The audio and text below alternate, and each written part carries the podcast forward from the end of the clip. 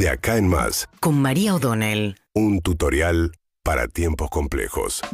Bueno, cumple hoy un año a cargo del Ministerio de Economía Sergio Massa. Como dijo, él se tiró sobre una papa caliente, cosa que le reconocen en el gobierno todos, de un gobierno que había entrado en una deriva muy peligrosa en el momento en que la renuncia de Martín Guzmán, bueno, provocó una estampida del, los, del dólar fundamentalmente. Eso se vio reflejado en la inflación de julio del año pasado y esa incertidumbre, bueno, de la mano de Massa se aquietó. Ahora, cuando Massa llega al gobierno, dijo que iba a procurar una baja paulatina de la inflación y dijo aquella frase que ya no volvió a repetir, que era que abril iba a tener un 3% adelante. Bueno, después de un par de meses hasta diciembre, que en efecto tuvo una tendencia a la baja, a partir de enero las cosas se le complicaron y lejos de tener un 3 tuvo un 8 adelante en el mes de abril.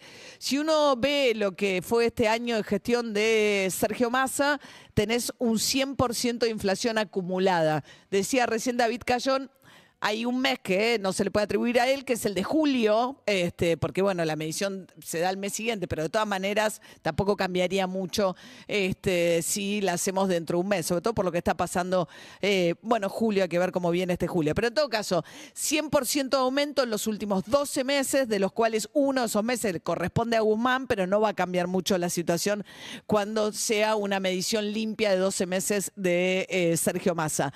Eh, eh, la pregunta es si Sergio Massa, que hoy es el precandidato del gobierno, promete lo que es la principal preocupación de la opinión pública, bajar la inflación, ¿por qué no lo hizo durante su gestión? ¿Qué necesita para poder tener el poder político necesario como para pensar en un plan integral eh, de estabilización o algún tipo de medidas que en su conjunto permitan realmente bajar la inflación? Él podrá alegar que se encontró con la eh, sequía.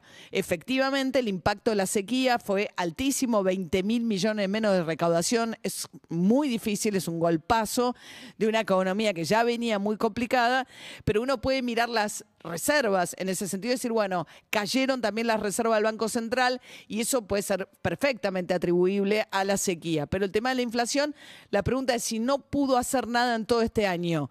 ¿Por qué podría hacerlo como presidente? Y creo que su principal desafío como candidato también.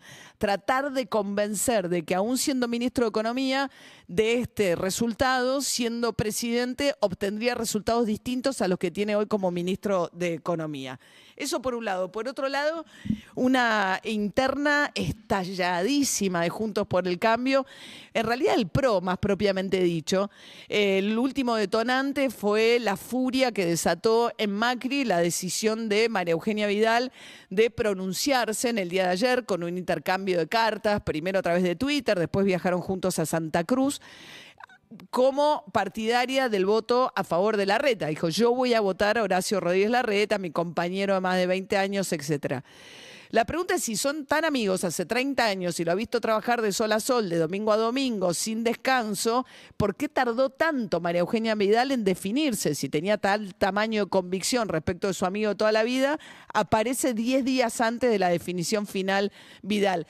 Y creo que este es el movimiento que le ha estado costando a Vidal también.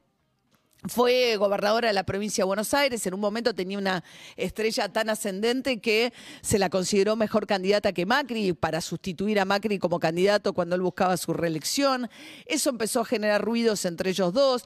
Después la posibilidad de desdoblar la elección para desprenderse la suerte de Macri también generó ruidos. Termina la presidencia de Macri y ella se acerca mucho más a Macri.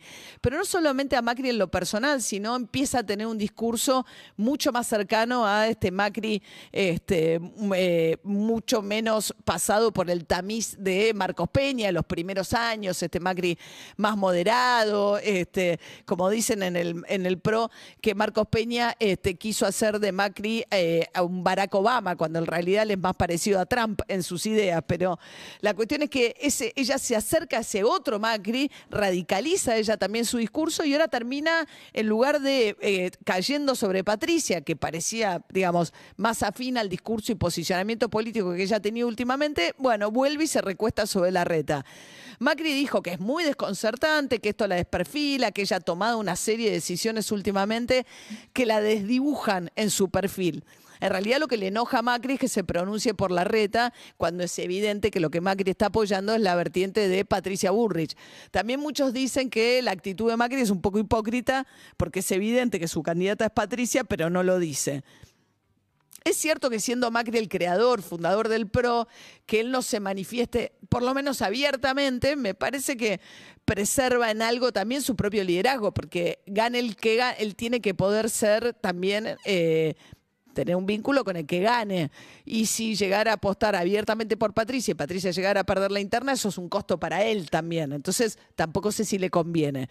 Pero va a tener un par de gestos Macri más claros de los que ya hemos visto, uno de los cuales va a ser una foto que se va a sacar mañana finalmente con su primo, Jorge Macri, candidato en la ciudad de Buenos Aires, el gesto más significativo que hizo, digamos, donde la reta debió ceder ante Macri, lo desafió en muchos aspectos, pero cuando Macri decidió imponer a su propio primo, con su propio apellido, proveniente de la Intendencia Vicente López como el candidato del PRO, bueno, en eso eh, cedió la reta, aunque después se paró el voto electrónico, con algo que todos entendieron que puede beneficiar un poco a Martín Lustó y tuvo muchos gestos hacia Lustó, el contendiente interno de Macri. La cuestión es que Mauricio se va a sacar la foto con Jorge el, día viernes y salió sobre todo, este, me parece que lo más...